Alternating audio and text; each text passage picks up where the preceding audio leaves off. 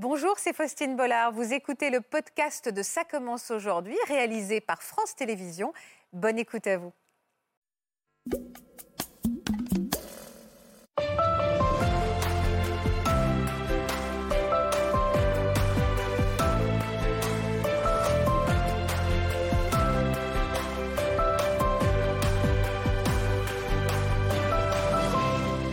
Bonjour à tous et merci d'être avec nous en direct sur France 2 cet après-midi pour conclure cette semaine spéciale. Et cet après-midi, ce sont trois personnalités qui ont décidé de prendre la parole sans tabou, sans détour sur le sujet de la santé mentale. Ils ont connu les addictions, la dépression, les troubles bipolaires. Longtemps, ils ont voulu cacher ce qu'ils considéraient comme une faiblesse, une honte même. Aujourd'hui, ils osent en parler. C'est sur le plateau de Ça commence aujourd'hui qu'ils ont choisi de se livrer en toute intimité, en toute franchise et authenticité. On est très touchés de les recevoir. Cette émission va nous faire du bien et cette émission va nous faire réfléchir. Bienvenue à vous. Bonjour Elsa Wolinski. Bonjour. Je suis ravie de vous recevoir. Merci d'être sur le plateau. Merci. Est-ce que vous connaissez Marc Vera? Bonjour Marc. De nom, pas, pas intimement. Intimement, carrément. Vous n'avez jamais eu l'occasion de vous croiser? Non. Pas du tout. Et alors Yves Noël. Bonjour Yves. Bonjour. Bonjour Faustine. Je suis contente de vous recevoir. Vous étiez, euh, j'étais fan quand j'étais un tout petit peu plus jeune. Ah oui. Euh, grand animateur télé sur M6. Il y a combien de temps maintenant, Yves? Euh, C'était les années 90 et 2000. On est content de vous voir.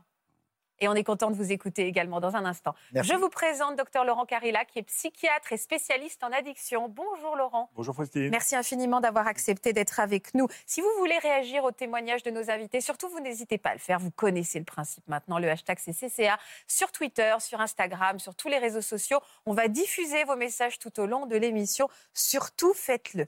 On va commencer avec vous, Elsa. Vous êtes la fille du célèbre dessinateur Georges Wolinski et de Marise Wolinski, journaliste et romancière. Vous êtes vous-même journaliste, écrivain. C'est terrible parce que je commence cette émission en disant, et en fait, je viens de m'entendre de le dire, vous êtes la fille de et de, de ces deux euh, personnages, personnalités, grands, grands artistes.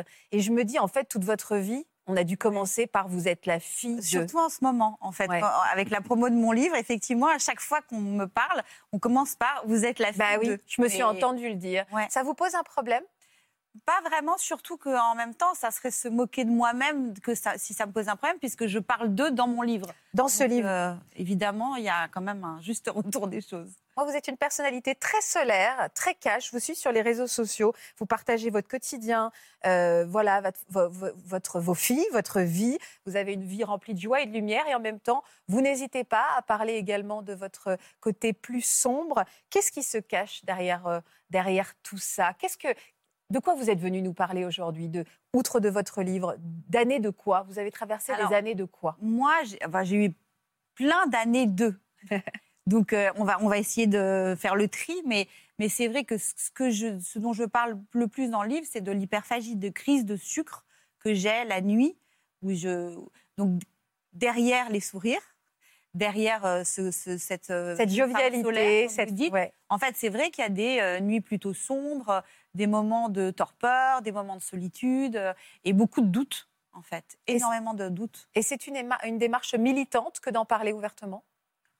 Ça l'est devenu, mais au départ, non, ça l'était pas, mais ça l'est devenu, en fait, parce que finalement, je me rends compte. Moi, je pensais que la vulnérabilité au départ ou, euh, ou la, fragilité, c'était, une chose dont on ne pouvait pas parler parce que finalement, quand, j'étais journaliste, il fallait être carriériste, il fallait être forte, et surtout, c'est ce qu'on nous demande en tant que femme, d'être maquillée, d'être toujours mince, d'être toujours ceci. Et moi, en fait, je, suis un peu lente, je marchais pas avec ce truc-là. Donc, euh, je le cachais au départ. Et puis, et puis mais peut-être qu'on en parlera plus tard, mais c'est l'attentat, je crois, du 7 janvier qui a fait que j'ai, tout d'un coup, j'ai décidé d'être moi-même et de, de montrer cette fragilité et de finalement d'en être peut-être le porte-parole, mais je crois que c'est pas grave ouais, d'être vulnérable. J'adore cette phrase. C'est pas grave d'être vulnérable. Non. On va voir ça également avec vous deux tout à l'heure. Alors évidemment, je suis quand même obligée de revenir sur l'histoire de vos parents, surtout parce que vous en parlez dans le livre et c'est quand même là euh, euh, d'où toute cette histoire part. c'est moins qu'on puisse dire. Euh, on- pour bien comprendre donc ce parcours, on va raconter, on va revenir un petit peu sur les grands moments de la vie de vos parents et on va décortiquer euh, tout ça ensemble et votre votre vie à travers eux. Marise et Georges se rencontrent en 1968 et ils travaillent alors tous deux pour un célèbre journal. Elle a 10 ans de moins que lui et il est veuf, père de famille, avec une réputation sulfureuse. Mais c'est le coup de foudre et le couple se marie en 1971. Ensemble, ils forment tout de suite un vrai duo, complice et amoureux. Et chez les Wolinski, on ne s'ennuie pas. Ils ont une passion commune, la création. D'un côté Marise, qui entame sa carrière de romancière, de l'autre Georges, dessinateur pour Charlie Hebdo et leur côté provocateur font d'eux un couple mythique. Bon, comme tout le monde sait, il a beaucoup d'humour, mais il est tout le temps de bonne humeur. Il a un truc fabuleux, il ne fait jamais part en tout cas de ses états d'âme. Elle, elle a sans arrêt des états d'âme. Spectatrice du couple que forment ses parents, la jeune Elsa, fruit de leur union, a bien du mal à trouver sa place. Alors, je suis pas toute seule, hein, j'ai deux sœurs quand même. On les oublie un peu, mes pauvres sœurs, mais, j'ai deux demi-sœurs qui sont les filles de mon papa, mais qui ont été élevées par ma maman. Au début de ces images, je vous ai regardé, vous avez pris une grande respiration. Oui, parce que je sais que dans cette émission, on pleure beaucoup et j'ai pas envie de pleurer. Donc je me. C'est un challenge. ouais, je me, je me suis un peu. Et puis moi, je pleure souvent, donc c'est pas grave de pleurer, mais j'avais pas envie là. Comment vous avez trouvé votre place au milieu de ce couple aussi fusionnel? Euh je vais dire une chose qui est un peu dure, mais je crois que je l'ai trouvée maintenant, maintenant qu'ils sont plus là, en fait. Euh, là, je la trouve bien, je la sens bien à ma place, et je me sens mieux maintenant, malheureusement et bizarrement. Mais effectivement, c'était difficile de, trouver une place quand ils étaient vivants, parce que d'abord, c'était deux artistes. Mmh. Euh, c'était pas vraiment des parents. Enfin, c'était un. J'adore mon papa, j'adore ma maman, mais c'était plutôt euh, euh, très jeune. J'ai compris que c'était un homme et une femme, plus qu'un papa et une maman. Au point de vous sentir exclu parfois de ce couple? Pas de me sentir exclu, mais c'était des artistes qui s'aimaient, qui s'aimaient énormément. Et il fallait exister. On était le témoin de leur, de leur amour un peu théâtral. Donc euh, voilà. Théâtral, c'est-à-dire que c'est c'est de là d'où vient votre fragilité, c'est d'avoir eu du mal à trouver cette place au milieu de ce couple, comme vous le dites, un peu théâtral, très expansif, deux artistes célèbres. C'est de là d'où partout finalement? Je ne peux pas vous dire vraiment euh, d'où vient ma fragilité. Je crois qu'elle vient plutôt du fait que, mais je l'ai compris plus tard que, alors ma mère n'était pas une femme extrêmement tendre. Euh, et qu'elle était plutôt dure, elle avait un regard plutôt dur, mais en même temps, euh, elle était dure avec elle-même aussi. Donc, euh, je veux pas qu'on pense que je me plains hein, du tout. non, non, non, non, pas du tout. J'ai une enfance très heureuse et j'ai eu la chance d'être très aimée. Donc, je suis pas non plus en train de, me plaindre, mais c'est vrai qu'elle avait un regard plutôt difficile. Et du coup, je crois que très jeune, je me suis sentie mal dans ma peau et je me suis sentie pas à sa hauteur, surtout. Pas à la hauteur du couple pas à la hauteur de ma mère. De votre mère Pourquoi elle, elle vous faisait ressentir ça aussi? Parce que elle était très euh, très cultivée, elle mangeait peu, elle était très mince, elle était très féminine. Que moi, je parle fort, je parle avec les mains, euh, je me tiens pas forcément très bien, je fais un effort et là. Mais voilà, il y avait quelque chose. Euh, c'est vrai, j'étais pas à son image et donc j'ai senti très vite que j'étais pas peut-être l'enfant euh, qu'elle aurait adoré que je sois. J'étais une autre, donc il a fallu faire avec. Elle vous le faisait sentir, ça? Elle vous le disait? Non, elle me le disait pas du tout.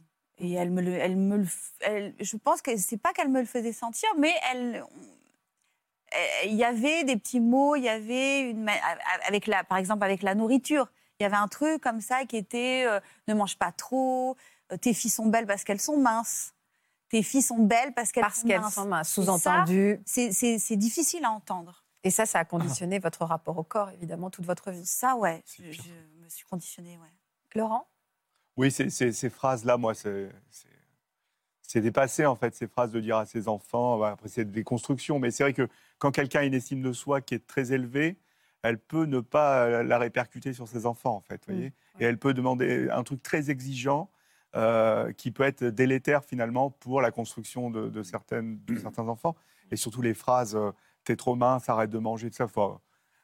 En 2023, oui, on est, ouais, on n'est plus là-dedans. On n'est plus là-dedans. Non, mais ma maman, Marie, je suis pas elle, elle, euh, non, non, mais je suis pas sûre. Je pense qu'on peut encore entendre des familles. Oui, on Nous, on sait que oui, on entend des familles dans lesquelles ce genre de phrases sont formulées. À, bannir, à passer à autre chose et à bannir, voilà, exactement.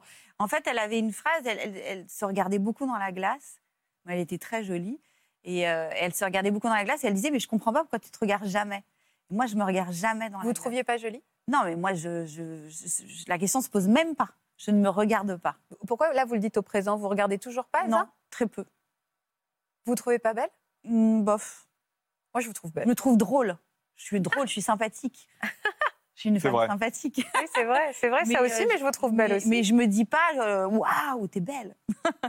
Quel genre de caractère ça a forgé euh, Quel genre de jeune fille vous étiez? Petite et jeune fille? Ah, non, petite, j'étais très heureuse. Petite, euh, je rigolais beaucoup. J'ai des, souvenirs extraordinaires avec, euh, avec mon père, euh, parce que j'étais très, très proche de mon père, en fait. Et après, euh, c'est marrant, c'est j'ai l'émotion qui monte maintenant. Non, mais En parlant de votre père? Ouais, c'est fou, hein. Euh, mais euh, non, ça. Alors, il y a, il y a plusieurs choses. J'ai été une enfant très heureuse, très gaie. Et puis, j'ai été aussi une adolescente euh, très vite à problème parce que je me sentais pas bien dans ma peau, parce que j'étais un peu perdue entre une vie à- entre eux. Ben, on, est- on était, on vivait dans le sixième, on allait à la fête de l'UMAM, on y allait en Jaguar. J'étais dans une école très réputée à l'école alsacienne.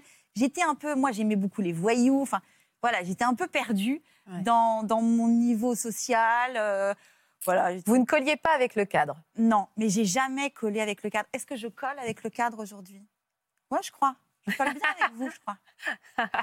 Est-ce que euh, comment ça s'est exprimé ce, ce, euh, ce mal-être finalement, le fait d'être pas forcément à la bonne place malgré tout l'amour encore une fois que vous avez reçu, malgré euh, ce milieu privilégié dans lequel vous avez grandi, avec de l'amour, vous l'avez dit. Comment ça s'exprime ce sentiment de non-ali- non-alignement? Est-ce que c'est là où votre rapport avec la nourriture c'est compliqué, Euh, non, le rapport avec la nourriture, il s'est compliqué euh, après que j'ai pris de la drogue, en fait. Moi, j'ai commencé par, euh, par me droguer à la cocaïne.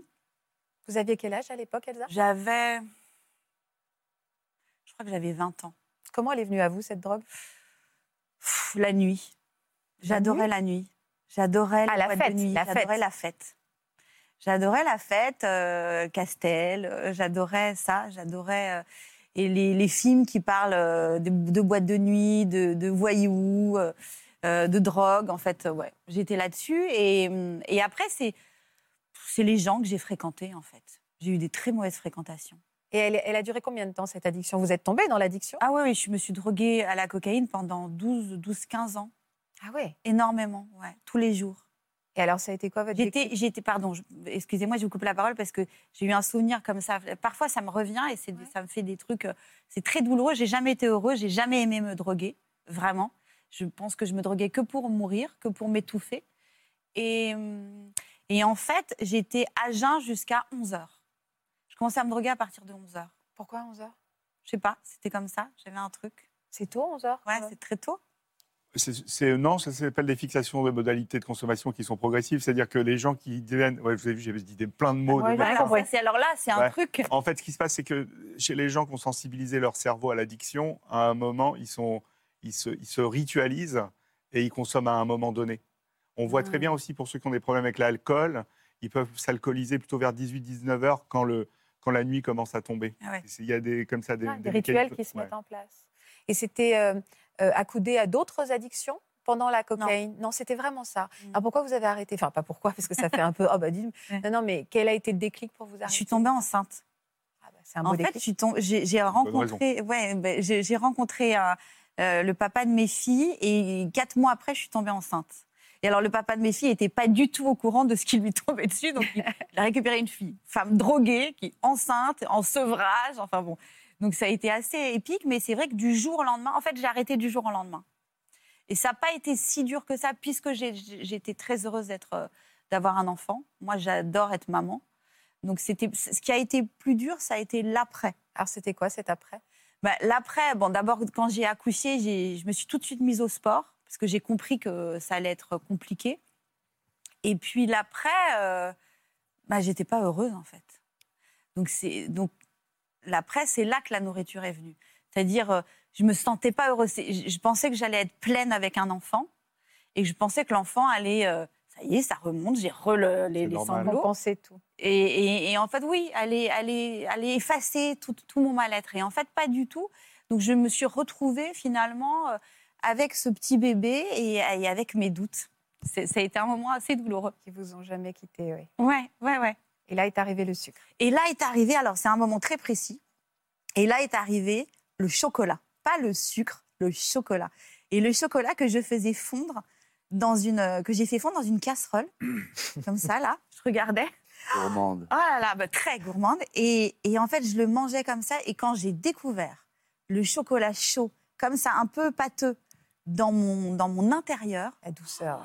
une espèce de douceur, un truc où j'avais l'impression que ce trou béant, ça y est, j'arrivais à le remplir de quelque chose. Et là, euh, bon, bah là, Je souris parce que vous l'exprimez extrêmement bien. Euh, le sucre peut rendre accro. Et, et pourquoi on dit que le chocolat alors, est, est antidépresseur? Il n'y a pas de lien avec ce que nous raconte là. C'est la sensation que nous raconte Elsa, non? En fait, dans le chocolat, il y a de la sérotonine. La sérotonine, c'est un des éléments de certains antidépresseurs. La sérotonine, ça nous permet de, réguler un peu nos émotions, de sentir bien, de se sentir éveillé, de, de réagir aux émotions de l'autre, etc. Mais ce qui est intéressant dans ce que vous dites, c'est que vous essayez de combler en permanence un vide, Mm. Un peu chronique, hein, qui existe depuis Ouais. longtemps, avec, je pense que vous fonctionnez en tout ou rien, non, un peu? Ouais, c'est ça. Ouais, ouais. c'est ça. Et, et, et, euh, et en fait, elle- en fait vous êtes comme un grand arbre, vous déplacez chaque branche. Il y a un peu de cocaïne. On n'arrête pas la cocaïne comme ça, par exemple. Donc la cocaïne, après, ça passe à la grossesse, on se remplit. Ouais. Euh, après, ça passe à, au sucre, enfin au, au chaud du chocolat. Ouais, c'est ça. Voilà. Et en fait, c'est le sucre qui euh, fait les mêmes effets que la cocaïne, en fait. Donc Ah c'est bah oui, ouais, comme c'est- un shoot de, de douceur ou de chaleur ou de gourmandise. C'est ce dopamine. shoot de dopamine, ouais, c'est ça. Alors j'ai été mise sous antidépresseur aussi quand Ouais. même. hein. À cette époque-là, J'ai été mise sous antidépresseur, ouais. Et vous dites pas, c'est drôle, vous dites pas j'ai pris des antidépresseurs, vous dites j'ai été mise. Oui, parce que parce que j'ai- j'ai- j'aime pas parce que j'ai pas aimé en fait. euh, euh, là, j'ai j'ai arrêté d'en prendre. Depuis combien de temps? Et ça, ça faisait 15 ans que j'en prenais. Et pourquoi vous avez 15 arrêté là? Parce que ça... Pourquoi vous avez arrêté Ah, là? mais je sais pas parce que la ménopause est arrivée juste derrière. Donc, franchement, je sais pas pourquoi j'ai arrêté mes antidépresseurs, mais mais j'en pouvais plus. Je... En fait, si je vais vous dire pourquoi j'ai arrêté, parce que quand j'ai vu mon père mort, quand j'ai vu ma mère morte, je me suis dit mais je me suis vue moi avec mes antidépresseurs. Moi, quand ma mère est décédée à, l'o- à la- à la clinique, je lui ai amené. euh, elle avait une poupée qui avait traversé sa vie et je lui ai amené son petit poupon pour qu'elle soit avec, le, avec son bébé dans son, dans son, Cercueil. dans son cercueil, merci. Et en fait, je me suis dit, mais moi, dans mon cercueil, on va mettre mon- ma boîte d'antidépresseurs, c'est pas possible. Je me suis dit, je veux pas cette image. Je, c'est pas possible. Non. Donc, je, je me suis dit, bon, ben, je vais arrêter les antidépresseurs. Ça a été un peu long, mais j'y suis arrivée. Après, Euh, antidépresseurs et Xanax, parce que j'étais pleine de Xanax, moi. C'est des des tranquillisants. Ah bah, C'est ça. tranquillisant. c'est De le matin, de le midi. ouais. Et on peut, on être addict des antidépresseurs? Alors, ce qu'on voit c'est, en France, c'est que les gens sont très longtemps sous antidépresseurs. Or, on sait qu'il faut des petites durées d'antidépresseurs en, en réalité. Donc, 15 ans, c'est énorme. Et arrêter au bout de 15 ans, bien évidemment, vous imaginez bien que c'est très long. Donc, il y a un sevrage en C'est antidépresseurs. quoi une petite durée? C'est 3 à 5 ans. Ah, ça, Sur, des dépressions c'est- chroniques. Oui, d'accord, Hein ça c'est pas. Pas ouais. sur un épisode dépressif. Un épisode dépressif unique, c'est maximum 6 à 9 mois après, après l'arrêt des symptômes. Donc ça fait à peu près un an de, de traitement. Mais là, on voit c'est vrai que les gens sont mis comme ça avec des wagons d'antidépresseurs, ça devient leur doudou, etc. Et par-dessus des tranquillisants. En France, on est champion du monde des tranquillisants. Tout ce qui est, euh, je cite pas les, les noms Non, non, bah, commerciaux, c'est mais bien de dire voilà. ça, ouais. ça aussi, c'est une catastrophe. C'est une catastrophe. C'est dangereux? On peut devenir addict grave à ça. D'accord. Vous, ça a été le cas? Moi, ça a été le cas. Et puis, depuis Les que j'ai arrêté le- les anxiolytiques, j'ai un, j'avais l'impression d'avoir des, des, des, pardon, des- que ça, des- neurones ouais, enfin que ça s'ouvrait tout d'un coup, que ça s'allumait dans ma tête. J'avais tellement été endormie. Et par exemple, j'ai des émotions et je les ressens. C'est parfois je suis, je suis, un- je, je suis de mauvaise humeur ou et je me dis ah tant mieux ouais je suis mauvaise humeur. Je dis à mes filles ouais. regardez maman est de mauvaise humeur c'est génial. Est-ce que, votre... je suis plus endormie. Est-ce que votre mère, elle savait euh, tout ce que vous traversiez? Elle Ma l'a jamais su? Je l'ai Si, reçu, si, votre elle- elle- maman. ouais, oui, je Ouais, sais. l'ai reçu ici. Je sais, elle, elle vous avait beaucoup aimé d'ailleurs. Mais, euh, mais non, ma mère, elle voulait pas voir. Elle voulait pas. Elle, par exemple, c'est comme mes tatouages. J'ai des tatouages sur tout le corps. Elle, euh, j'allais la voir, même si elle savait. Vous cachiez Elle, euh, il fallait que je les cache. Ça la dérangeait. Elle faisait oh non, non. Elle est rentrée dans le cadre, quoi. Donc euh, oui, et donc elle savait, mais elle n'avait pas envie de, parce que je pense qu'elle, c'était trop dur pour elle. Ça voulait dire qu'il y avait eu un échec quelque part. Elle disait je t'aime, votre mère? Oui. Ouais. Oui, oui, elle disait je t'aime. Et elle vous, ne touchait pas. Moi, Elle je touche tout pas. le temps. Moi, j'ai besoin de chaleur et tout, mais juste, elle ne touchait pas. Vous l'appeliez maman? Je l'appelais maman jusqu'à l'attentat. Pourquoi? Là, vous avez fini par l'appeler par son prénom? Par son prénom, Pourquoi? je l'appelle Marise maintenant. Pourquoi? Parce que le jour de l'attentat, en fait, euh, quand, quand je suis arrivée euh, chez elle, puisque moi je l'ai appris quand j'étais à mon journal à l'époque, euh, bah, moi je venais de perdre mon père, elle venait de perdre son mari, donc je ne sais pas, j'ai eu une effusion, j'ai eu envie de, de la prendre. Et puis j'avais été vachement, mon père euh, m'avait beaucoup éduquée en, en me disant regarde ta mère comme elle est belle, occupe-toi de ta maman, fais attention à ta maman. Donc c'est vrai que quand je suis arrivée, je l'ai prise dans les bras, je lui ai dit je vais être là, je vais m'occuper de toi, ce que je n'aurais pas dû faire parce que tout d'un coup c'était une parole d'homme en fait. Je me, je me, je prenais la place de mon Substituais, père, ouais, en fait. Je devenais Georges à ce moment-là. Et ma mère m'a repoussée et elle m'a dit on ne pleure pas, on ne pleure pas, pas d'émotion. Et en fait cette froideur pour supporter finalement le fait que ça soit ma maman qui dit ça à un moment où moi je venais de perdre mon père, je me suis dit ok, pour pas la détester, je vais l'appeler Marise. Ça sera une cette femme qui est devant moi que je vais aider, qui est veuve, Mais dont, mais c'est pas ma maman. Ouais, mais dont je ne vais rien attendre. Ouais, exactement. En parlant de cette santé mentale aujourd'hui, en, en parlant de tout ce que vous nous dites, vous êtes venu dire quoi sur ce plateau? À qui vous vous adressez? Aux, aux jeunes femmes qui peuvent traverser ça? Euh, C'est votre thérapie à vous? Euh, Pourquoi ce livre D'ailleurs, on va parler de son titre également, mais pourquoi l'avoir écrit? Alors c'est pas une thérapie, hein. Non? Non. L'écrire en soi, ça n'a pas été une non, thérapie? je crois pas. D'accord. Parce que écrire dans ma famille, c'est normal. Mes parents écrivaient dans leurs livres. Moi, j'écris sur les réseaux, j'ai toujours écrit. Donc, c'est pas une thérapie.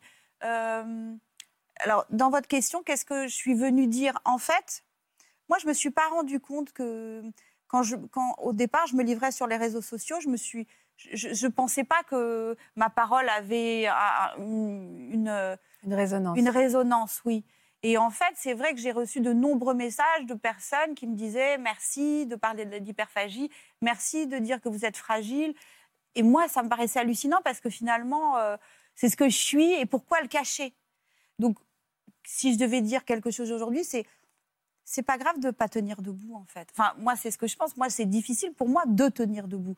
Donc, bah, ça m'empêche pas d'être là quand même. Ça m'empêche pas d'être en temps d'avoir eu des enfants. C'est pas grave de douter. C'est pas grave d'être fragile. C'est pas grave d'être vulnérable. Bah ouais. Docteur, est-ce que c'est grave? Complètement, non, c'est pas grave du tout. Et Et c'est important. C'est hyper important de dire on a le droit d'être vulnérable. On a le droit d'être vulnérable et on a le droit de se faire aider. Et euh, c'est pas une honte. euh, L'autocompassion. exactement. Et puis, je crois qu'il y a beaucoup de gens qui mangent en cachette, en fait. Et ça, je le savais pas. Moi aussi, je pensais que j'étais seule, comme ça, dans mon Ah, mais l'hyperphagie Et, boulimique. et- c'est et je me rends compte qu'il y a beaucoup de gens. Et ça aussi, j'ai envie de dire.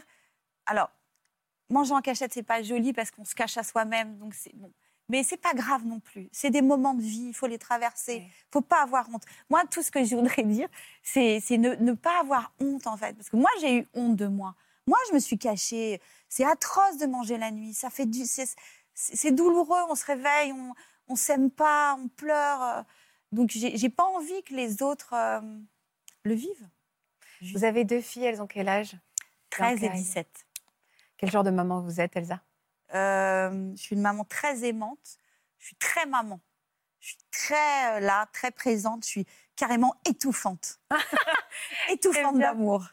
Non, mais je, je- c'est très important pour moi d'être maman, c'est vrai. Moi, j'avais des parents qui travaillaient beaucoup, qui travaillaient à la maison. Il fallait pas faire un bruit. Euh, fallait comme ça. euh, on, on passait, on avait toujours peur de les déranger. Moi, je veux que mes enfants me dérangent. Je veux qu'il y ait des jouets partout. Je m'en fous du bordel. Je veux qu'elles existent. Ça doit être chouette d'être votre fille. Regardez. Coucou maman Ah mais non Bon déjà il faut savoir qu'on t'aime fort, qu'on t'aime très très fort, que t'as toujours été un exemple pour nous, Depuis qu'on est toute petite. que t'es une femme forte et qu'on en a conscience. Et que même mais- si on te le dit pas souvent, euh, On est très fiers de toi. On est très très fiers de toi. On est très fiers de ce que tu deviens et de ce que t'es en train de devenir. Et aussi, on aime beaucoup euh, notre relation qu'on a toutes les trois, amicale. On se dit tout, tu nous dis tout, toi aussi, des fois. Ouais, on est un peu un, un trio de meilleurs amis et ça nous va. Donc euh, voilà, on t'aime fort. Gros bisous. Oh là là, mais comment vous avez fait ça? Mais on avait dit qu'on pleurait pas, Elsa. bah ouais, non, mais c'est mes filles. c'est. Surtout qu'elles aiment pas. Non, mais je suis parce qu'elles n'aiment pas être filmées. Elles veulent pas être montrées sur les réseaux, ça les Ouais. dérange, donc euh, j'en reviens pas. Eh ouais. Mais là, vraiment. La magie. Alors, en revanche, je voudrais revenir sur une chose. Non, non, je suis pas leur meilleure amie du tout. hein. non, non, je suis leur maman. On n'est pas. euh, Non, non, parce qu'il y a des. Ouais, ouais, ouais, non, j'ai bien compris. Pas, maman, copine. Non, non. Un mot juste euh, avant d'écouter l'histoire également de Marc, Elsa. À demain. Pourquoi ce titre À demain, le livre de votre premier livre? Parce que à demain, c'était euh, en fait euh, quand ma mère était à l'hôpital juste avant qu'elle meure. Tout le temps, je lui disais à demain. Et c'était elle, comme ça, c'était un moyen. euh, on se gardait comme ça. Elle, elle se sentait pas seule. Je suis un peu émue, donc je trouve pas mes mots pour l'instant. Je vais revenir, je vais revenir. Et, euh, et en fait, à la fin, elle a perdu. euh, déjà, elle a perdu. euh, elle pouvait pas à peine bouger. Et elle avait un, cancer de la plèvre et du poumon. Et, puis après, elle a perdu l'usage de la parole. Et donc, a- elle pouvait plus dire à demain. Et elle, elle avait juste ce- doigt-là. Elle faisait comme ça, à demain. Et à un moment, euh, la- la- le médecin m'a dit vous, vous- arrêtez de lui dire à demain, vous aussi, parce qu'elle elle ne veut pas mourir. Il faut la laisser mourir. Et du coup, ce mot à demain, je, je- je- je- je la regardais et je disais plus rien. Et c'était, pour moi, ça a été une image terrible parce que je me suis dit, on lui a enlevé son mari, on lui a enlevé l'amour, on, on lui a enlevé la santé, et maintenant on lui enlève euh. Juste euh, la vie. Donc ça a été un moment très dur. Ce livre très très émouvant s'appelle À demain. Euh, merci euh, Elsa de vous Merci, livrer avec autant de, de sincérité. Euh, Marc, j'aimerais qu'on revienne sur votre incroyable carrière en tant que chef, chef étoilé, une passion qui a débuté dès l'enfance. Vous avez un parcours hors norme, vous êtes cash, vous êtes vrai, c'est aussi ça qu'on aime regarder. Eh bien maintenant, je vous emmène chez moi, à Manigot, derrière. Marc Vera grandit dans une ferme isolée de Haute-Savoie dans les années 50. Le petit garçon s'épanouit au rythme de la nature auprès de ses parents et grands-parents qui lui transmettent leur passion et leur savoir-faire en cuisine. Un brin cancre et viré de l'école hôtelière après seulement quelques mois, le jeune chef fait surtout preuve d'une détermination à toute épreuve. Totalement autodidacte, il ouvre sa première auberge à l'âge de 28 ans, suivi de plusieurs autres établissements.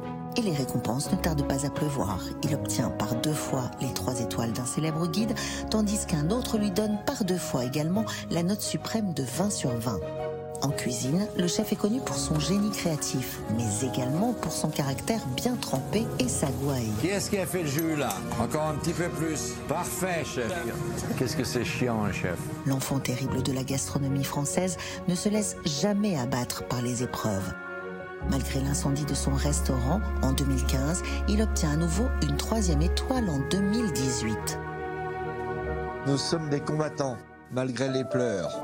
Le grand chef semble alors inébranlable et pourtant il est plus fragile que ce qu'il ne laisse paraître. Un combattant malgré les pleurs, ça vous définit bien ça, Marc Vous êtes ému? Ouais. Mais. Savez, j'ai une chance, d'avoir compris que la. C'est fou ce que je vais dire, parce que je vais reprendre un petit peu votre, thème. La nourriture. C'est le sens de la vie. La nourriture spirituelle, vous avez vu? Comment cette dame parlait de son chocolat qui descendait dans le corps. Mais oui, mais c'est un peu ce qui m'a sauvé aussi, moi. Moi, c'était, c'était une déferlante. C'était, moi, c'était, c'était plus spontané que, que votre histoire. Moi, j'ai pris un coup sur la tête. Alors, le coup, on le dit, c'est que votre Graal, c'était d'avoir trois étoiles dans ce fameux guide que vous avez obtenu en 2018. Et on vous, l'a- on vous a retiré une étoile en Oui, oui, 2019. oui. L'histoire, l'histoire, pendant 20 ans, j'ai eu deux fois trois étoiles, deux fois 20 sur 20, j'ai mon meilleur chef du monde. Et j'ai eu ce fameux accident terrible euh, qui m'a éloigné, j'ai été obligé d'abandonner. Donc c'est là où Un accident de j'ai ski. retrans- j'ai transmis mes affaires à mes élèves. Et puis, euh, chemin faisant, eh bien, quand on reprend le dessus, qu'est-ce qu'on fait? On a de l'énergie Eh bien, on recommence. Donc, j'ai recommencé. Et j'ai pas eu de chance parce que j'ai rouvert ce, ce bâtiment euh, qui me va droit au cœur parce que c'est le- c'est les terres de mes ancêtres, c'est les terres de mes parents. C'est là où j'ai cultivé étant gamin. C'est c'est plein d'émotions, c'est plein d'amour. qui a été victime d'un incendie C'est extraordinaire. Et j'ouvre, j'obtiens la troisième étoile, la maison est détruite par un incendie gigantesque, et l'année d'après, on me donne, en, en 2018, on me donne la troisième étoile, on enlève l'année d'après. Comment vous l'avez annoncé qu'on vous avait retiré cette étoile? Comment vous l'avez appris? On vous a appelé? Moi, je l'ai appris le, je l'ai appris le soir. Je crois que mon épouse a reçu un coup de fil et ou un SMS en disant on va appeler le chef demain. Un SMS. J'étais loin de me douter d'une chose pareille, puisque ça n'a jamais existé dans l'histoire du guide. Ouais, c'est faut ça. le savoir. Ça n'a jamais existé. Mais bon, je suis très au courant de l'affaire. je sais exactement pourquoi ça s'est fait, mais ça, c'est pas le c'est pas le but. C'est pas- C'est pas le sujet. Est-ce que vous sentez, puisque vous allez nous parler de la dépression qui en a suivi, est-ce que vous sentez au moment où on vous le dit, enfin vous l'apprenez, que quelque chose se casse en Ah, vous c'est, euh, non, mais c'est- l'élément déclencheur. c'est une déferlante. Vous ne pouvez pas vous imaginer. Je suis d'un seul coup, je ne suis plus moi-même. C'est terrible. Et puis c'est. Qu'ai-je pu faire pour mériter ça? Avec la même équipe depuis 20 ans, les mêmes éléments, en cuisine, la même cuisine. Enfin, un truc de fou, un truc de malade. Mais il y a une telle injustice que c'est foudroyant. C'est foudroyant. Et c'est le corps qui va s'exprimer? Ah ouais, le corps, là, il a, là, le corps, il en prend un coup. Comment il s'est exprimé, votre corps? Bon, là, c'était la dépression euh, systématique. euh, vous avez cité tous les... les- Oui, mais vous, elle s'exprimait comment, votre dépression, Marc? Ah ben, je l'ai mal vécu, moi. hein, C'était, terrible. hein. Ça aurait pu aller d'ailleurs au, au pire. hein. Vous avez songé au pire? Ah oui, bien sûr. Je n'en parlerai pas. Je suis parti avec l'outillage. Ouais. Eh oui. Et vous Et y mon avez vraiment peut le dire. Elle m'a dit surtout ne n'en parle pas. Je n'en parlerai pas. Mais c'était terrible. C'était, c'était, c'était mon honneur qui était en jeu. Vera, c'était l'homme médiatique dont on parlait, les jeunes. C'était la créativité, c'était tout ça. Et surtout, je crois que ce qui m'a fait le plus mal, c'est de constater que mon équipe était, se sentait trahie par cette espèce de guide. Et toute l'équipe. Et moi, alors là, j'ai- eux m'ont beaucoup aidé. Mon épouse m'a beaucoup aidé. C'est elle puis, qui vous a empêché d'avoir. ce- C'est ça qui vous a retenu d'avoir un geste désespéré, c'est votre épouse? Ah, euh, elle a fait un travail remarquable, un travail de soutien. Mais si vous voulez, c'était mon honneur qui était en jeu. Bien sûr. Vous comprenez? Euh, vous savez, moi, je- Mon histoire est un peu rocambolesque. Je vais aller, je vais à l'église à Manigot. hein. C'est un petit pays. hein, ça à l'époque, il y avait 600-800 habitants. Et quand vous allez à la messe et que vous voyez que toutes les, tous les visages se retournent comme ça, quand, on passe, quand je passe à côté d'eux. Parce que moi, ils le sentent, je suis désespéré. Ils n'osent plus me regarder. Et moi, j'ai honte. Je n'ose plus les regarder. Vous avez honte? Ah oui, j'ai eu honte, mais vous ne pouvez pas vous imaginer. Vous savez, j'aime tellement cette jeunesse, j'ai tellement donné à travers la créativité. Mais c'est une offense suprême. Ce qu'ils m'ont fait, c'est, ce n'est pas possible. Et alors là, la chance que j'ai eue, c'est que, eh bien, un jour, mon épouse, un ami me dit, mais c'est ce que je disais tout à l'heure à votre collaborateur. J'ai mon meilleur ami à ce moment qui est dans la même dépression que j'ai. Et je lui ai redit les paroles qu'on m'avait dit à l'époque. Allez, on va se poser. Parce que vous savez comment c'est, hein On voit tout noir, on a honte de soi-même. Enfin, c'est exactement les le même vocabulaire, je peux l'employer. On se lève plus, on va plus on travailler. coup, puis on, s'affaiblit physiquement. Avec ces antidépresseurs, mais c'est une horreur. Et vous savez qu'à tel point, cher ami, c'est que quand je suis allé voir un grand spécialiste que vous connaissez bien, il m'a dit plus jamais ça. Ça, tu enlèves ça. Il s'est mis très en colère. hein. Il y avait des molécules qui dataient, enfin, une recherche incroyable. Tu m'en- tu m'enlèves ça. Alors c'était quoi cette phrase qui vous a sauvé? Je crois que. Mais vous savez, moi, j'ai- il m'est arrivé des choses dans ma vie. Vous savez, mon, mon papa, il, je suis autodidacte. et il, était paysan. Il avait deux, trois, deux, trois sous un peu épargnés, puis d'épargne. Et tu veux faire quoi? Tu veux faire de la cuisine? Je vais t'envoyer à l'école hôtelière. Il connaissait quelqu'un, il me fait rentrer à l'école hôtelière, et je me fais virer de l'école hôtelière au bout d'un trimestre, parce que je suis un rebelle. Vous savez ce que me dit mon père? Quand il vient me chercher. C'était extraordinaire. Psychologiquement, décidément, tu feras toujours honte à la famille. Et là, je peux vous dire, une espèce de rébellion interne. On ah, tu m'as dit ça, on va voir. Et là, voilà, j'ai créé. Vous reviviez ça, ouais. Cette espèce de dépression, c'est exactement ça. C'est de prendre possession de sa dépression. Vous avez été hospitalisé? Oui, un petit peu. Mais si vous voulez, euh, il faut. Cette réflexion de, ce- de- de mon meilleur ami, je lui ai fait, alors comme on avait fait la même, en disant Mais. On va se poser. Mais qui tu es, toi? Qu'as-tu fait dans ta vie? Et là, d'un seul coup, ça vous aide. Ah oui, c'est pas mal ce que j'ai fait. Tiens, j'étais le plus jeune de trois étoiles. J'étais le seul à avoir 20 sur 20. J'ai- Et là, il y a une espèce de. Je sais pas, c'est. Un réveil de l'ego. Un réveil de l'ego. Un réveil de. Exactement, bravo. C'est un réveil de l'ego. Parce que celui qui me dit qu'il n'a pas d'ego en cuisine, même dans tous les éléments, Et dans tous les ce sont des tricheurs. L'ego, il peut être Bah oui. effectivement. Oui, mais attends, il est. Heureusement qu'il y a l'ego. C'est c'est bien ce qui fait la différence d'ailleurs. hein. Mais. euh, alors, mon ami, je lui ai dit Mais regarde, regarde ce que tu as fait. Je connais bien son parcours. C'est ce qu'il me dit à la fin? Oh là là, ce que tu m'as dit. Oh Marco, ce que tu m'as dit, comme ça me fait du bien. Avant-hier. hein. Mais, C'était eh, avant-hier. Et vous, qu'est-ce qui vous a fait sortir de ça? Enfin, déjà, c'est une maladie, donc Une euh, maladie évidemment se des traite. soins, exactement. Avec la thérapie et des médicaments. Mais néanmoins, qu'est-ce qui vous a aidé à mettre un coup au fond de la piscine pour remonter, Marc? Bah, il y a eu le moment de désespérance au départ, hein, où je voulais, euh, voilà, je voulais, je voulais tout arrêter. Et puis ce moment de désespérance, je l'ai gardé en moi, en moi, et je me suis dit, mais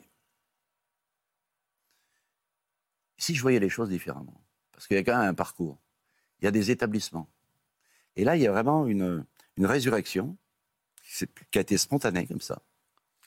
Et si ces affaires, elles reprenaient vie à travers toi, ça s'appelle la transmission. Et figurez-vous, j'ai une chance inouïe.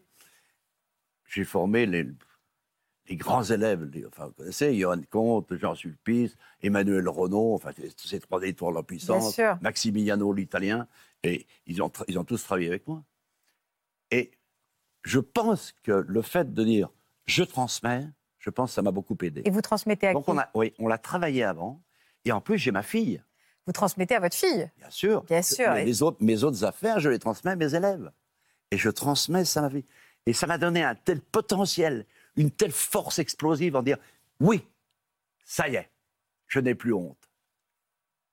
Vous allez me dire, c'est un peu égo, hein, ce que je veux dire. Non, non, non. Ah. non, non. C'est bien, Vera. tu es reconnue. Et oui. C'est fou d'avoir- J'avais honte. Ouais, je fou baissais la tête. d'avoir attendu de transmettre pour vous rendre compte du, du- Absolument. de, de votre force et de votre aura et, de tout ce que et- vous avez fait. Oui, et Elle a duré combien de temps cette dépression alors, finalement? Deux ans. Deux ans? Tant que j'aille deux, trois ans, tant que j'aille euh, voir ce médecin qui est Il au était bien. premier- Il était bien. Ah il était génial. Et puis il s'est mis en colère. Hein. C'était c'était radical. Mais qui t'a donné ça? C'est interdit, ça. Et alors aujourd'hui, il y a eu un avant et un après. Est-ce que vous êtes fondamentalement différent euh, Ah oui, complètement. d'ap- ouais. De quelle manière, Marc? Et puis vous savez, il y a une... euh, Maintenant, j'ai appris une chose. Vous savez, souvent, on est très fort. Oh, pas de problème, on est fort dans la vie. Ça n'arrive pas qu'aux autres. Très important. Il faut le savoir. Même Non. plus fort. Et maintenant, ce qui est, ce qui est formidable, c'est que. Puis attendez, ça me. J'ai envie de recréer. envie- mais Vous savez que je suis, vous savez que je suis en train de, je suis sur un projet. On commence les travaux après-demain à Megève. Je veux monter. Alors là, pareil, la transmission, ça m'a beaucoup aidé. La transmission, les enfants. Je veux monter une école du goût avec un herbier gourmand où les élèves vont venir avec moi. On va les emmener dans les envi- dans l'environnement, ramasser les herbes sauvages et faire des herbiers, fabriquer des herbiers avec des petites recettes qu'ils peuvent faire à la maison. Et je trouve que ça, ce système de transmission auprès des jeunes, auprès des, auprès des dames de cuisine, auprès des hommes de cuisine, auprès des professionnels, eh bien, je trouve que c'est une marque de noblesse de faire Bien ça. sûr. Et je sûr. trouve que je suis très fier, vous savez, Moi, je, me- je suis en train de m'occuper des CFA. On m'invite partout maintenant. Vous voyez, ça, ça me fait plaisir de le raconter.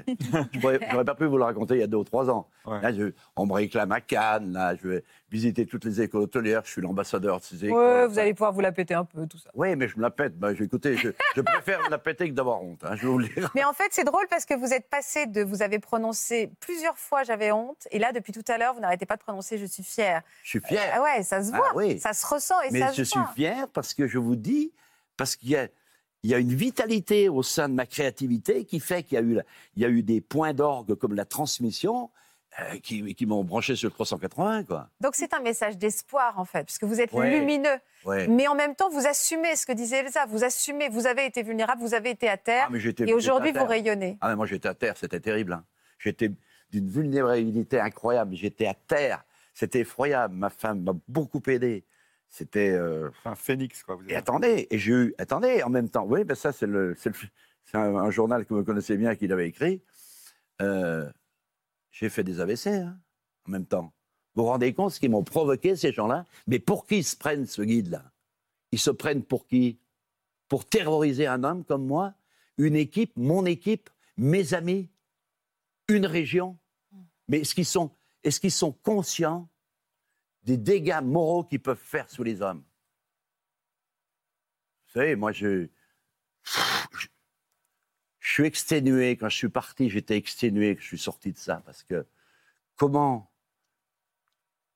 Je ne comprends pas comment, monsieur, ce nouveau venu qui sort du. non, mais je vous en dis juste un mot. Ce n'est pas le sujet, mais si c'est le fond du sujet. Ce jeune qui vient, on veut révolutionner, on veut créer le buzz. D'accord? Parce que ce guide ne se vend plus, et vous le savez bien. On a les... Moi, j'ai tous les chiffres. Et, écoutez, il y a eu Bocuse. Vous vous rendez compte, Bocuse, ce qu'ils ont osé lui faire? Et Berlin, Guy Savoie, mon ami. Mais, mais Bernard moi, Loiseau, Vous bien savez, sûr. Guy, moi, j'ai eu Guy au téléphone. Moi, j'ai peur. J'ai peur pour Guy. Hein. Parce que je le connais, Guy. Je le connais très bien. Donc, je, je corresponds avec lui. Et il m'a dit, mais je repars à la bataille. Je pars pas à la bataille comme ça. Ouais. Parce que ceux-ci, ils nous mettent en exclusion. Vous avez compris? Nous sommes exclus à tout jamais. Vous avez jamais vu quelqu'un à qui ils coupent la tête, ils coupent la tête des notoriétés. On les a jamais vus revenir sur leur position. hein. Et, et- mais cette dépression, si vous voulez, pour en venir à la dépression forte, il faut une surveillance accrue. hein. Il faut des gens qui vous aiment autour de vous. hein. Bien sûr, et ça, c'est un message d'espoir que ça, vous envoyez. Non, mais- Bien sûr. L'entourage est extrêmement Non, mais important. Vous, c'est votre femme qui vous a sauvé et, c'est- et- et votre enfant. hyper important, l'entourage. Il y a des gens, et c'est là, et c'est là où vous vous rendez compte que vous avez besoin des autres. Mmh. Parce que vous vous rendez compte d'un seul coup ben, que vous êtes aimé aussi. Ça fait du bien, Alors, ça. Ça fait du bien. D'ailleurs, on reçoit beaucoup de messages de Eh gens qui vous aiment, Marc, et qui ont envie du de bien le dire. aimé. Ça fait du bien. C'est un bonheur absolu, l'amour. Et puis, euh, puis, bah, puis après, j'ai encore une autre chose à vous dire. Après, je, je- je laisserai la place à mon ami. Mais, vous savez, j'ai beaucoup réfléchi à tout ça parce que pour les jeunes, je, je me suis, suite à ma dépression, je m'investis pour les jeunes. J'ai envie, de- je m'investis pour les jeunes, j'ai envie de transmettre. Et ça, c'est exaltant hein, pour un homme. Et la transmission de cette énergie vitale qui est notre corps, on ne va pas revenir dessus, qui s'appelle l'alimentation.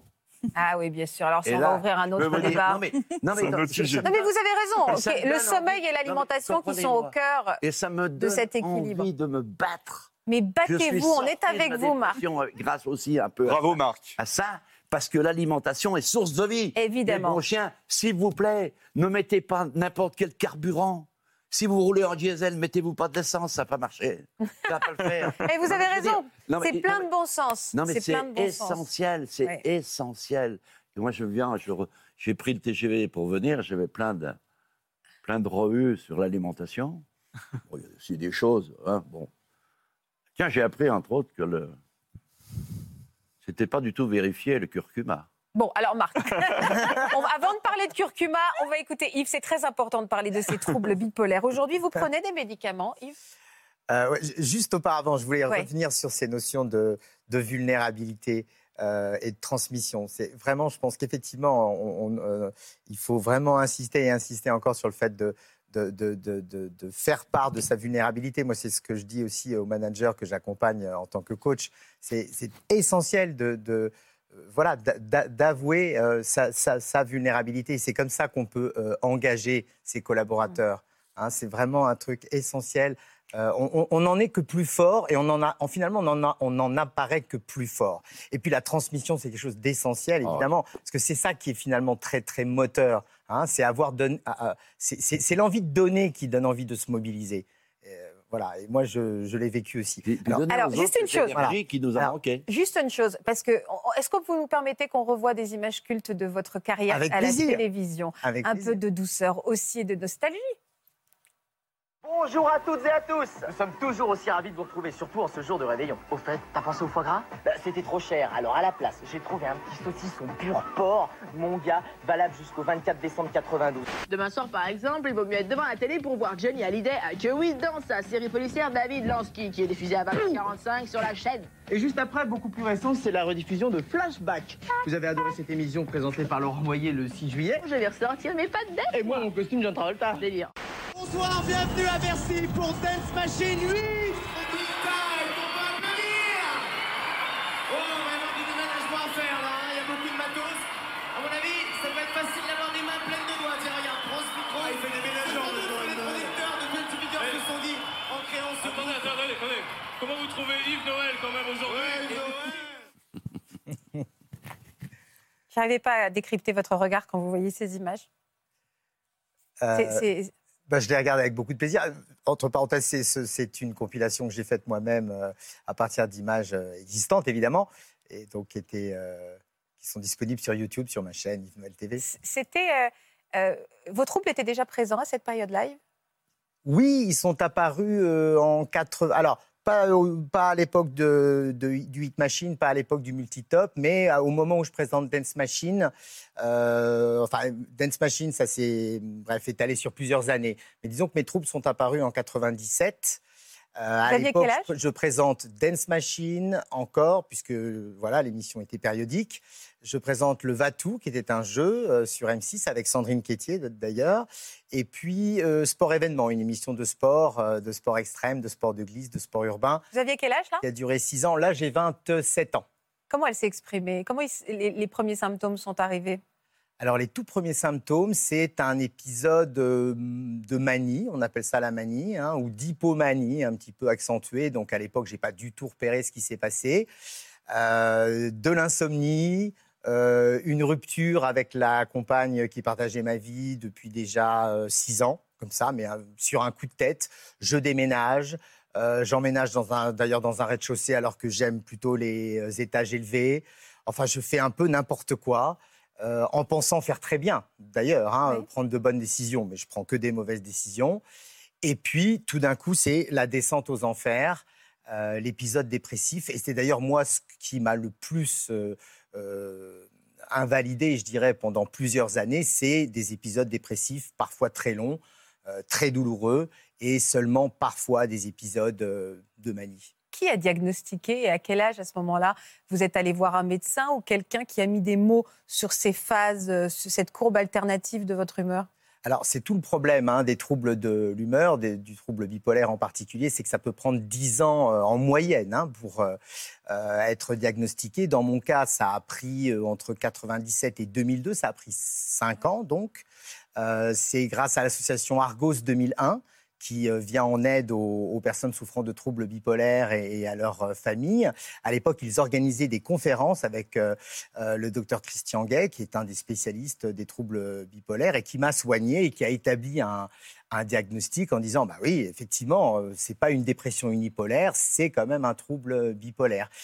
Ce qui fait que ça m'a permis non pas d'être soigné qu'avec des antidépresseurs, parce que les antidépresseurs créent un phénomène aggravant pour, euh, dans le cas de quelqu'un qui souffre d'un trouble bipolaire, mais il faut bien un régulateur d'humeur, un ou plusieurs ré- régulateurs d'humeur, pour arriver à lisser l'humeur et non pas avoir ni une humeur qui va trop haut, ni trop bas. Vous avez eu honte, vous aussi? Ah bah, au début, euh, moi, à 20, euh, comme ça, 27, 28, 29, 30 ans, euh, je- je- je- pour moi, c'était quelque chose qu'il fallait absolument pas dire professionnellement. Euh, euh, ça me semblait. Vous n'avez rien euh, dit? Ça me semblait, oui, oui, oui, ça me semblait très, très préjudiciable au niveau professionnel. Et je pense encore qu'aujourd'hui, euh, il y a énormément de gens bipolaires, euh, de personnalités, euh, parce que ça, touche notamment beaucoup d'artistes, beaucoup d'hommes politiques, etc., qui n'en disent rien. Et pourtant, il faut, il faut connaître les chiffres. hein. Les troubles bipolaires, ça touche, on pense, à peu près 1, 1,5% de la population en France. Hein, donc on est, euh, voire peut-être même 2%. Donc on est quand même à 1 600 000 personnes à peu près. Pourquoi on a une Euh, image aussi. Pourquoi, pourquoi c'est encore tabou Euh, Pourquoi c'est difficile à assumer? Parce qu'on a une image tronquée de ce que c'est cette pathologie. Enfin, je ne sais pas si c'est une pathologie ou une maladie. Une maladie Une maladie. Oui, une maladie a- chronique. On a parce qu'on a une image tronquée de cette maladie? Je crois que, euh, euh, notamment les gens, vous savez, dans, dans le langage commun, aujourd'hui, on dit parfois euh, Oh, euh, il est bipolaire, il ou elle est bipolaire. Euh, c'est- c'est une. C'est, euh, la cyclothymie fait aussi partie des troubles de l'hu- l'humeur. Donc, d'une certaine façon, le trouble, de, le trouble bipolaire est une cyclothymie accentuée. Oui, Hein ça. Euh, donc, on, on peut considérer euh, que quelqu'un qui est bipolaire puisse ne pas être fiable dans le milieu Oui, professionnel. je comprends le raccourci. Or, or- or, quelqu'un qui est bien soigné, euh, en fait, est, est- est non seulement fiable, mais en fait, souvent, bien, bien souvent, très professionnel, Hmm. euh, Mm. très, très perfectionniste et souvent très créatif aussi. Quelle est la différence entre la cyclothymie et la bipolarité La Laurent? cyclothymie, c'est des changements rapides d'humeur. euh, Et comme euh, l'a dit Yves, c'est- ça fait- les- la cyclothymie peut faire partie des troubles bipolaires. Les troubles bipolaires, c'est un spectre de maladies, en fait. C'est dans le trouble bipolaire, il y a, comme ce que décrit Yves, il y a hypomanie, dépression. Pour dire bipolaire, pour parler de bipolaire, il faut qu'il y ait un accès hypomaniaque ou maniaque. C'est-à-dire, on est, on est tout, euh, c'est tout l'inverse de la dépression. On est excité, on ne sait plus ce qu'on fait, euh, on fait n'importe quoi, on dépense de l'argent, on a des projets, etc. Donc il y a hypomanie, dépression, manie, dépression, et puis il y a des autres formes de cycle rapide, c'est-à-dire qu'on fait très vite des manies, très vite des dépressions, très vite des manies, très vite des D'accord. dépressions, et on peut avoir de la cyclothymie. D'accord. Euh, vous avez réussi à donner le change. Personne n'a finalement s'est rendu compte de ce que vous traversiez. Pendant, euh, euh, plusieurs années, il m'a été possible de donner le change à certains moments, euh, d'aller travailler quand même, même si parfois c'était très difficile de me lever le matin, etc. Ça, c'est plutôt dans les états dépressifs. Généralement, on m'a toujours dit, on ne se rend absolument pas compte que tu es dépressif. On ne voit pas que tu n'as pas du tout, du tout le moral. En revanche, c'est beaucoup plus difficile de donner le change quand on est dans des états hypomaniaques, a fortiori maniaques. Euh, parce que là, c'est trop, c'est too much. C'est-à-dire que là, euh, le, le niveau euh, d'inhibition descend. C'est-à-dire, autrement dit, on est désinhibé. Hein Euh, et donc, euh, comme le, commençait à le dire euh, Laurent. Laurent, euh, on a envie de tout. hein. On, a envie de, euh, on a envie de manger, on a envie de... Mais, de façon excessive, hein. Envie de manger, envie de boire, envie euh, de drogue, envie de Sexe, sexe, ouais. euh, envie de hein. dépenses euh, euh, exagérées, etc. Donc là, ça devient euh, à un niveau hypomaniaque, c'est socialement acceptable. À un niveau euh, de manie, ça n'est plus acceptable. Voilà, on est vraiment désinhibé. On va vers les gens, on tape dans le dos. Enfin, alors, trop, trop, trop. Ça devient trop, too much. Too much. En 2014, Ça dérange. en 2014, vous avez décidé d'en parler. Pour quelle raison? En 2015, je commence à en parler parce que euh, on m'a très gentiment proposé de faire partie des personnalités qui allaient parrainer la première journée mondiale des troubles bipolaires en France. Euh, c'est Alice Vigneault qui a eu euh, cette fantastique idée de- de- de- d'importer le concept du World Bipolar Day en France, euh, donc pour le Argos 2001, cette fameuse association. Et puisque je faisais partie des parrains, j'en ai parlé devant les caméras de France 3. Et en- en- ensuite, eh bien, j'ai eu l'occasion de, prendre encore plus part, euh, euh, de m'investir encore plus dans, euh, ce processus, notamment en, animant le forum du rétablissement en santé mentale que j'anime cette année encore pour la huitième année. Et donc, je vous convie tous le, le 21 septembre 2023. Ce sera sur le thème de l'art de se rétablir, c'est-à-dire la créativité, comment on invente, qu'on ait une pratique cré- artistique ou pas, comment on invente son propre parcours de rétablissement. Hier, c'était la journée hein, des troubles bipolaires. Absolument. Comment, comment vous allez aujourd'hui? Est-ce que cet engagement donne un sens?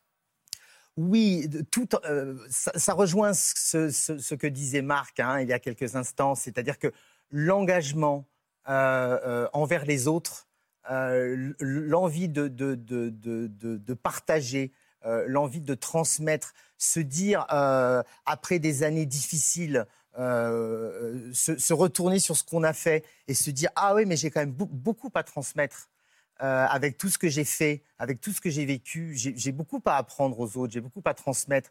Et si je peux dire aujourd'hui euh, qu'il est possible euh, de vivre normalement avec un trouble bipolaire et transmettre ce message d'espoir et dire à tous ceux qui, qui sont dans la souffrance aujourd'hui, eh bien, tournez-vous vers, par exemple, une association comme la Maison Perchée, euh, qui, est- euh, qui a été créée par des jeunes adultes pour de jeunes adultes. Euh, tournez-vous vers la Fondation Fondamentale. euh, qui fait un, un travail extraordinaire de recherche depuis des Mm. dizaines d'années et qui propose des bilans. Vous n'êtes pas seul et il y a des choses à faire. vo- Voilà, de la formation, de l'information. Moi, c'est ce qui m'a sauvé. C'est-à-dire que Mm. j'ai, euh, au sein de la Fondation fondamentale, au sein des- de l'un des 15 centres en France, j'ai pu faire de la remédiation cognitive, j'ai pu faire de la psychoéducation et apprendre justement comment, comment gérer cette, euh, cette maladie, ce trouble, parce que ouais. on, on peut devenir expert. En fait, c'est- une maladie chronique, comme, comme euh, peut l'être le diabète, par exemple. Donc, on a des contraintes euh, de- d'hygiène de, vie, etc. On doit devenir expert de son trouble et on peut ensuite très bien vivre avec. Merci pour ces trois messages d'espoir. C'est très fort ce que vous êtes venu nous livrer aujourd'hui. Euh, juste avant de fermer cette émission, et euh, je, voulais faire un petit coucou à un couple qui nous avait beaucoup ému à l'époque. Ils sont sans doute devant leur télévision. Ils vont se demander qu'est-ce qu'ils font dans la télévision. On regarde ces images, vous allez comprendre. Puis je me permettre de vous demander votre âge à tous les deux aussi, François. 90 ans. 90 ans, avec l'accent. Et vous, cher Louis 96 et demi. 96 et demi. Des petits jeunes, ma sœur. Des petits jeunes. Ça fait combien de temps que vous êtes amoureux tous les deux, amoureux comme ça là? 58. 58. Louis a débarqué à la maison en Eh oui. 60. 9 et on s'est mariés en 71. 71. Et là, nous venons de faire le mariage religieux.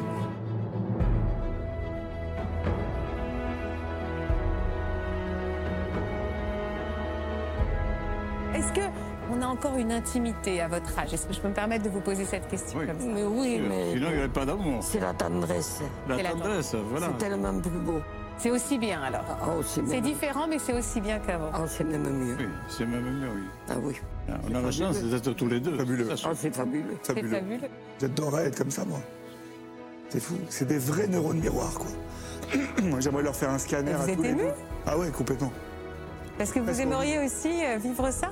C'est fou, quoi. Je, je souhaite ça à tout le monde, quoi. C'est- Moi aussi. Allez, vous savez quoi? Pour vos 100 ans, on boira trois coupes ensemble. Euh, Deux, là, il faut deux. Et les 100 ans de Louis, ça sera jeudi prochain. Donc, on voulait lui souhaiter un très bon anniversaire. Ouais, bon anniversaire. 100 ans quand même. On pense très, très fort à vous, Louis. Merci infiniment à tous les trois d'avoir été avec nous aujourd'hui. C'était très touchant et encore une fois, je pense que c'est porteur d'espoir. Et il faut accepter, assumer d'être vulnérable. C'est une force. C'est ce que je retiens dans vos témoignages à tous les trois. Merci Laurent de nous avoir Merci, accompagnés. On vous retrouve euh, dans la saison 2 de votre podcast Addiction, qui est disponible sur toutes les plateformes d'écoute. Je vous embrasse. Passez une belle après-midi sur France 2. Merci pour votre fidélité. À lundi. Au revoir.